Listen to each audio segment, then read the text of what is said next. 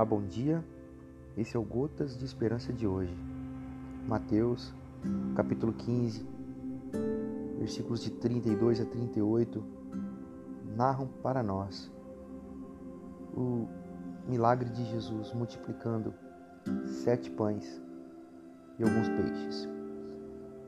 Uma multidão de mais de quatro mil pessoas estava seguindo Jesus e estavam há três dias sem comer.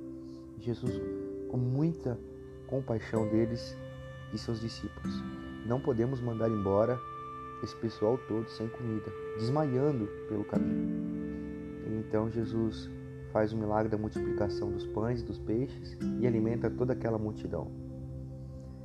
É, me parece que a refeição é um dos momentos favoritos de Jesus para manifestação do seu messianismo, da sua perspectiva do reino de Deus. Jesus partilha o pão, Jesus cuida daqueles que não têm e convida a todos aqueles que o seguem a fazer o mesmo. A partilha, o compartilhar do pão é uma característica de todo aquele e aquela que seguem a Jesus de Nazaré. Foi assim que ele fez diante dessa multidão foi assim que ele fez durante todo o seu ministério, cuidando dos que não têm conversando e levando aqueles que tinham a ter misericórdia e um coração generoso para partilharem da sua mesa, do seu pão.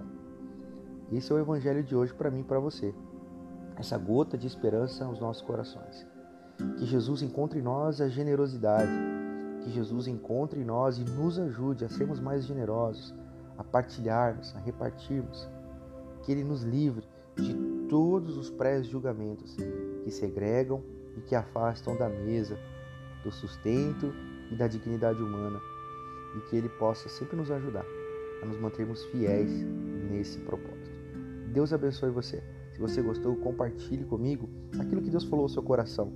Vou ficar muito feliz em acolher a sua leitura desse Evangelho. Deus abençoe. Um abraço a todos. Até amanhã.